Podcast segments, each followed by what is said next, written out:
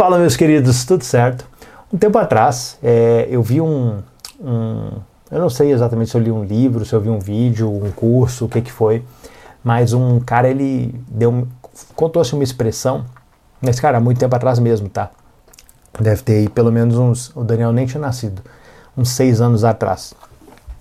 Mas ele estava falando que ele era muito procrastinador e a solução que ele encontrou para isso é o seguinte: a, ele fez uma analogia, que é como se ele se deparasse com um muro e que ele sentia muita preguiça. De tipo assim, falar assim, cara, não vou escalar esse muro.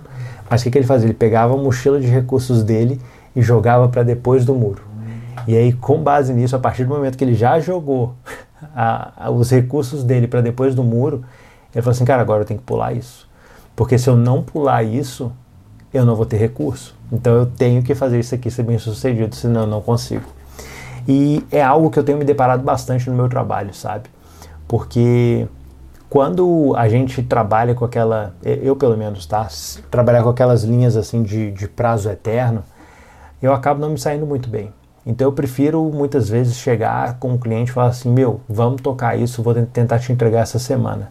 Que é, são prazos que o cliente nem necessariamente espera esse prazo porque sabe da complexidade em si. Eu, eu prefiro prometer isso, assim, cara, vamos, vamos tocar aí, etc. E aí vai até mais tarde e talvez atrase um pouco, do que simplesmente falar assim, cara, eu vou precisar de duas semanas para fazer isso. E, ah, não, vou fazendo com calma e etc. Cara, eu descobri uma coisa, essa não é a forma que eu funciono. Eu preciso ser aquele cara que joga a mochila pro outro lado do muro para correr atrás, para depois ter a entrega daquilo que eu prometi. E se eu fico simplesmente numa boa, na paz, etc., cara, muito provavelmente não vai sair aquilo que precisa sair. E, enfim, é isso, meus queridos. Eu não sei se isso aqui é uma sugestão boa, sabe? Mas se você percebe que você não funciona bem de uma forma, cara, na boa, não tem jeito certo de fazer as coisas, entendeu?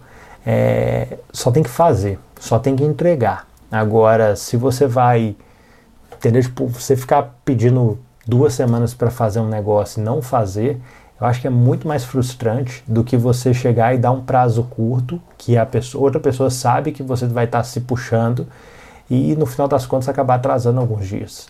Eu, por exemplo, eu prefiro pegar o primeiro caso de um cara que, não, não, eu vou resolver, cara, não, não consegui ainda, mas eu estou na função, do que simplesmente um cara que me pede um prazo longo e ainda assim não entrega que acabava sendo muitas das vezes eu.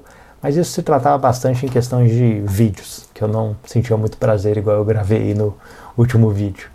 Mas é isso, meus queridos, eu espero que esse meu vídeo te ajude de alguma forma. Um grande abraço.